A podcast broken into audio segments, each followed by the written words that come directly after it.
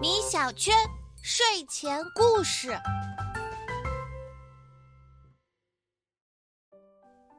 米小圈，你知道萝卜长在哪里吗？是地上还是树上啊？哼，妈妈，你别蒙我了，地上和树上都长不了萝卜。这萝卜呀，是长在地下的，吃的时候要把它拔出来才行。没错，我们今天呀，就要讲一个拔萝卜的故事。在一个阳光明媚的清晨，小白兔在一片荒废的菜地里发现了一根大胡萝卜，这可把它给高兴坏了。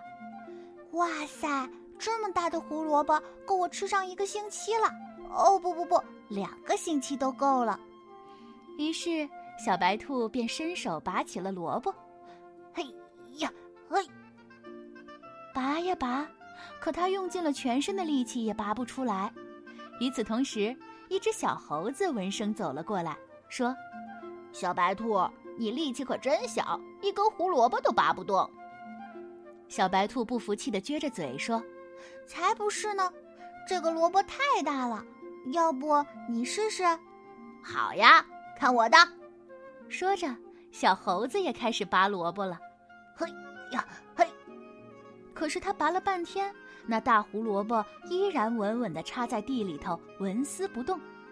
小猴子急得直跺脚：“哎呀，这萝卜怎么这么难拔呀！”哎呀，小猴子的叫声越来越大，吵醒了在草丛里睡觉的小懒猫。喵！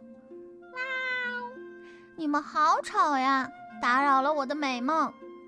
小猴子和小白兔一边道歉一边解释道：“对不起，小猫，我们在拔萝卜。”可是实在是拔不动啊！小懒猫听了，缓缓地伸了个懒腰，说：“你们呀，就不要再白费力气了。我昨天就试过了，这个萝卜太大了，根本就拔不出来。有那功夫，还不如多睡几觉呢，梦里什么都有。”说完，小懒猫就走回草丛里，继续呼呼大睡去了。小白兔叹了口气。唉，这可怎么办呀？小猴子也看着露出一圈红皮的大萝卜，直发愁。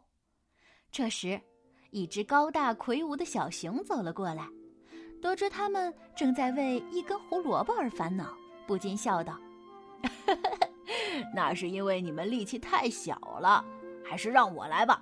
就这么个小萝卜，我分分钟就能把它拔出来。”小熊说着，就搓了搓手掌。拔起了萝卜，呼，呼！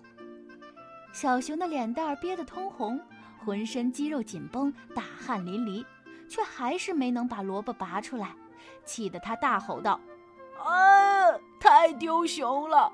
我竟然连一根萝卜都拔不出来！”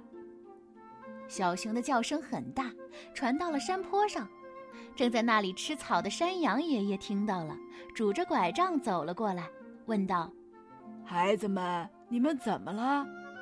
小动物们一个个争先恐后的说：“这个萝卜太大了，谁也拔不出来。”“是啊，估计就算是大象来了也不行吧。”山羊爷爷捋了捋白花花的胡须，说：“那你们为什么不试试大家伙儿一起拔呢？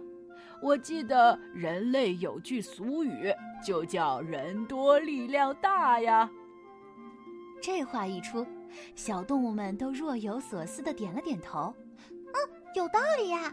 没错，那我们就一起来试试吧。于是，他们一个接着一个站成了一排，一边一起拔萝卜，一边喊着口号：“一二拔，一二拔。”渐渐的，萝卜开始动了。这时，小懒猫也从草丛里走了出来，加入了拔萝卜的队伍。一二拔，一二拔。很快，萝卜出来一些了。再后来，萝卜出来很多了。最后啊，只听到扑通一声，所有小动物都摔了一跤，而那大萝卜呢，也终于被拔出来了。哈哈，太好了，我们拔出萝卜了。山羊爷爷也笑着说：“孩子们，你们真了不起！记住，只要齐心协力，劲儿往一处使，无论是什么困难都能战胜。你们看，萝卜这不就拔出来了吗？就这样，小动物们不仅收获了一个超级大萝卜，更学会了团结力量大的道理呢。好了，宝贝，今天的故事就讲到这里啦。一个人的力量是有限的，但一群人的力量却是无穷的。所以，宝贝，你在和同学、朋友们相处时，也要有团结协作的意识哦。